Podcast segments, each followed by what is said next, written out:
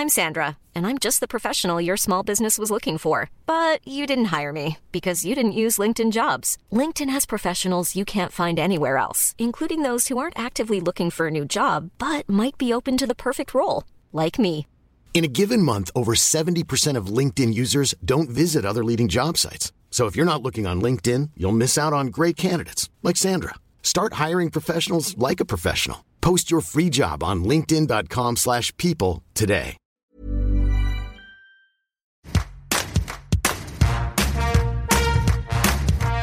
Poitrine féminine, quelle histoire Elle est considérée à la fois comme symbole de la maternité, mais aussi objet de désir, de sexualité.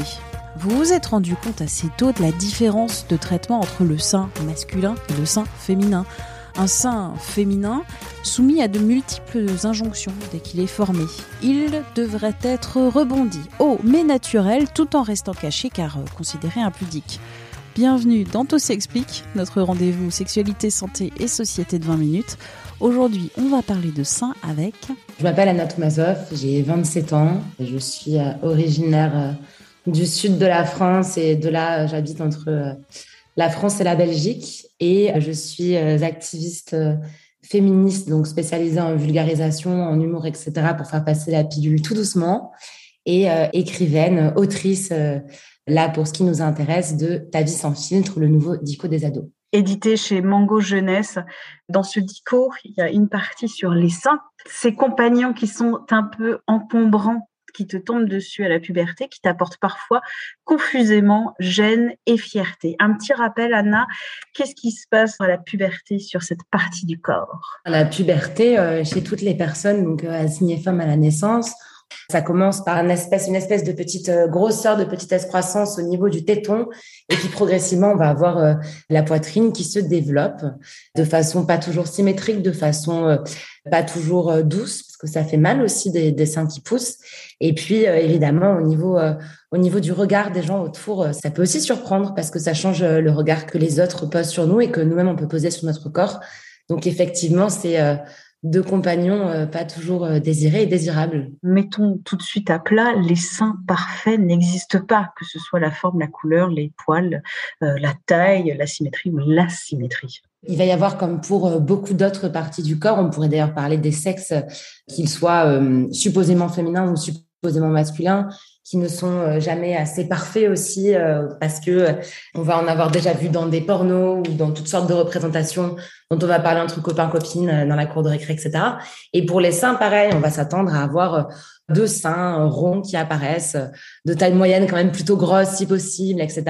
Et on va pas s'attendre à ce que parfois, en fait, et la majorité du temps d'ailleurs, les seins puissent avoir une forme plutôt, disons, de, de poire, hein, donc avec des seins qui vont plutôt partir vers le bas parce que c'est tout simplement les lois de la gravité, avec des tétons qui sont pas toujours euh, minuscules et parfaitement dessinés, avec des poils aussi autour des tétons. Et ça, on en parle très très peu. Je crois que c'est un sujet dont on n'ose même pas parler euh, parfois entre amis. Alors on se dit, est-ce que je suis la seule et tout et, et voilà, vraiment, il y, a un, vrai tabou. Et euh, je crois que voilà, il y a, des difficultés, comme pour beaucoup d'autres parties du corps, mais sur les seins qui sont très visibles, à se dire, bah merde, en fait, ceux qui sont en train de m'arriver et de me tomber dessus, c'est pas ceux dont je rêvais et c'est pas ceux que la société met en avant. Donc, euh, qu'est-ce que je fais maintenant avec ça? Les seins, c'est compliqué. Ça peut être compliqué parce que c'est objet de fantasme, mais aussi d'injonction. La poitrine, symbole d'affirmation, d'émancipation. Ça peut être considéré comme un symbole de la maternité. En tout cas, la société les reconnaît comme un symbole de maternité, mais aussi euh, un lieu du désir sexuel, de l'excitation sexuelle. C'est très compliqué tout ça. Tout à fait, parce qu'en plus, on voit, on va sexualiser la poitrine d'une personne qui est assignée femme, alors que pour une personne euh, assignée homme, il n'y aura jamais ça, en fait. Euh, actuellement, on est sur l'été, hein, on est sur des températures parfois caniculaires selon les semaines, hein, c'est un peu en dents de. Mais en tout cas, euh, quelle n'est pas notre frustration parfois quand, en fait, on voit nos potes mecs se mettre torse nu parce qu'il fait super chaud. Et nous, bah, on est là à attendre et euh, limite, même si on se met en haut de maillot de bain, donc qui va encore cacher la poitrine, ce sera déjà beaucoup plus mal vu que eux qui sont torse nu et qui presque pourraient se balader en rue torse nu sans que ça ne heurte euh, vraiment les gens autour. Ce double standard, c'est vraiment euh, un des moments euh, les plus prégnants au niveau de l'inégalité en fait euh, homme-femme qui demeure au quotidien. Évidemment, ce ne sont pas les inégalités les plus oppressives et les plus traumatisantes, mais c'est quand même euh, quelque chose qui est assez choquant en fait de voir que soudain une partie de la population a le droit de mettre en œuvre ce qu'il faut pour euh, survivre à ces chaleurs et l'autre euh, au nom d'une pudeur qui a été imposée par la société ne le peut pas. Notamment le scandale aussi, la polémique sur les femmes qui allaitent, cacher ce sein que je ne saurais voir. Tout à fait. Il y a vraiment une dimension euh, plus sociétale, plus large, c'est qu'en fait on va vraiment avoir ce truc où une femme doit être une mère, absolument, mais euh, elle doit dans le même temps rester quelqu'un de très respectable selon d'autres standards. Et en fait, le fait qu'une mère allaite, c'est tout à fait normal, mais directement, même quand le sein va servir à une de ses fonctions vraiment très primaires, donc c'est-à-dire allaiter directement un bébé qui est relié au sein, même là, on va réussir à sexualiser ça, ce qui, je crois, est, est quand même parfaitement malsain beaucoup de femmes qui se ressentent femmes passent sous le bistouri pour se refaire faire les seins. Qu'est-ce que tu en penses de ces, de ces opérations? La chirurgie esthétique, il y a un truc assez marrant. La femme, on va lui dire tu dois être comme ci, comme ça physiquement, et puis on va quand même aller critiquer la femme qui l'est, mais artificiellement. Donc en fait, on attend des femmes qu'elles soient toujours très belles et très fraîches et, que ce soit au niveau du visage et du corps. Il ne doit pas y avoir le moindre défaut selon, enfin, pas la moindre déviation des normes qui sont imposées, mais ça doit être parfaitement naturel ou en tout cas, ça doit en avoir l'air. Donc ma foi, euh, moi, ça ne me viendrait jamais à l'esprit d'aller euh, d'aller juger les femmes euh, qui ont recours au bistouri. Après, je pense que c'est quelque chose qu'il faut qu'il faut mûrement réfléchir et mûrement peser parce que il y a un aspect très définitif. Bien souvent, les problèmes de perception du, physique qu'on peut avoir, c'est beaucoup plus dû au psychologique. Donc en fait, je pense que parfois il faut essayer. Et encore une fois, ce ne sera jamais un jugement pour les femmes qui vont avoir recours à la chirurgie esthétique. Moi, ça ne me choque pas du tout. J'en vois beaucoup autour de moi. Mais je crois qu'il faut avant tout essayer d'aller euh, d'aller voir euh, auprès de professionnels de la santé mentale si c'est quelque chose qui peut se résorber au niveau euh, psychologique. Moi, je vais prendre un exemple. Il y a des parties de mon corps quand j'étais, enfin de mon visage notamment, qui me complexaient quand j'étais adolescente, justement à l'époque où j'étais visée par ce type de contenu que j'écris maintenant. Par exemple, mon nez, je le trouvais trop grand, puis il y avait des remarques un peu racistes, un peu border dessus parfois. Enfin, pas border, en fait, tout bonnement raciste. J'avais aussi des mâchoires assez prononcées qui étaient vues comme trop masculines à l'époque. Mes sourcils, ils sont quand même assez drus aussi, donc je trouvais ça pas ça, pas ça beau. Et en fait, bah, soudainement, les nez, il n'y a pas forcément de mode actuellement, mais soudainement, avoir la mâchoire très dessinée, c'est devenu à la mode. Avoir les sourcils très fournis, c'est devenu à la mode. Et en fait, bah, d'un coup, moi, j'ai perdu ces complexes.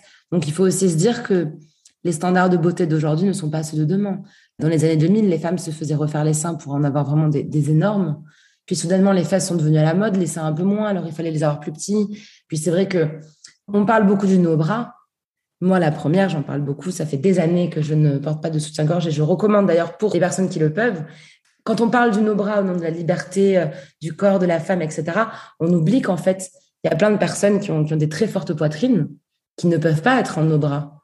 Le simple fait de se déplacer avec euh, des kilos de seins qui ne sont pas tenus, c'est douloureux, notamment au moment des règles, notamment au moment même des grossesses ou des chaleurs, etc. Et du coup, je crois que même dans les injonctions qu'on fait, que ce soit le no make-up ou le no-bras, il ne faut pas oublier que pour certaines personnes, c'est euh, nécessaire en fait. Ça rejoint euh, le, discours euh, et l'entretien qu'on avait fait avec Gala Avanzi, qui est autrice de Nos bras, ce que la poitrine dit de moi.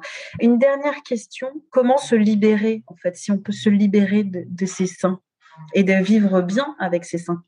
Il y a déjà un truc essentiel, c'est que les femmes en prennent plein la tête par les hommes en permanence parce qu'on est toujours trop si, ou toujours pas assez ça, etc., etc.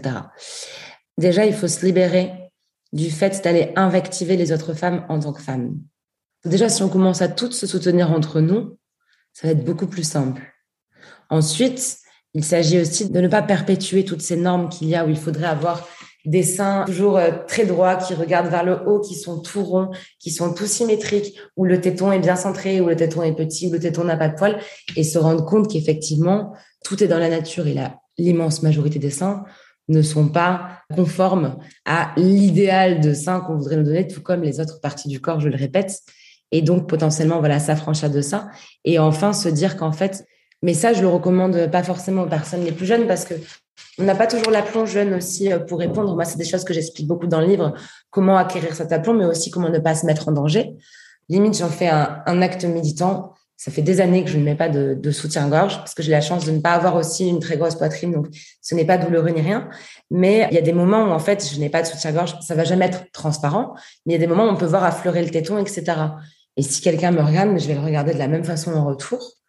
Parce qu'en fait, il n'est pas censé y avoir des poitrines qui montrées seraient plus obscènes que d'autres. Donc si un torse d'homme peut être montré devant tout le monde, ben, pourquoi pas un, torse de femme?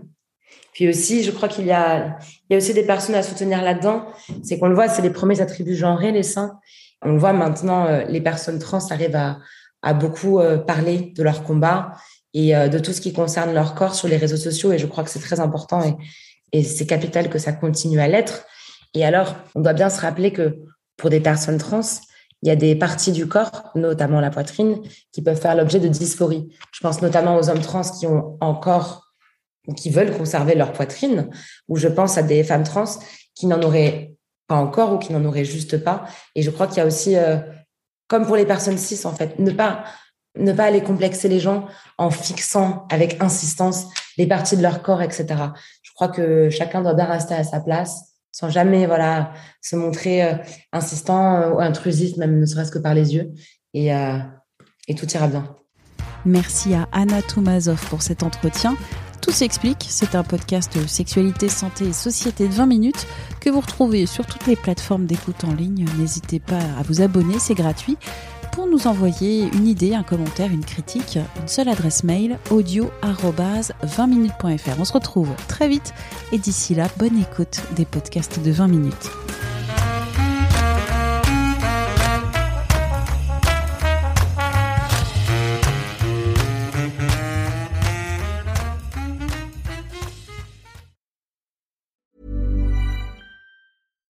When you make decisions for your company, you look for the no-brainers. And if you have a lot of mailing to do, stamps.com is the ultimate no-brainer. It streamlines your processes to make your business more efficient, which makes you less busy. Mail checks, invoices, legal documents, and everything you need to keep your business running with stamps.com. Seamlessly connect with every major marketplace and shopping cart Schedule package pickups and see your cheapest and fastest shipping options from different carriers. With rates up to 89% off USPS and UPS rates. And with the Stamps.com mobile app, you can take care of mailing and shipping wherever you are. Make the same no brainer decision as over 1 million other businesses with Stamps.com. Sign up with Code PROGRAM for a four week trial, plus free postage and a free digital scale. No long term commitments or contracts. That's stamps.com. Code program.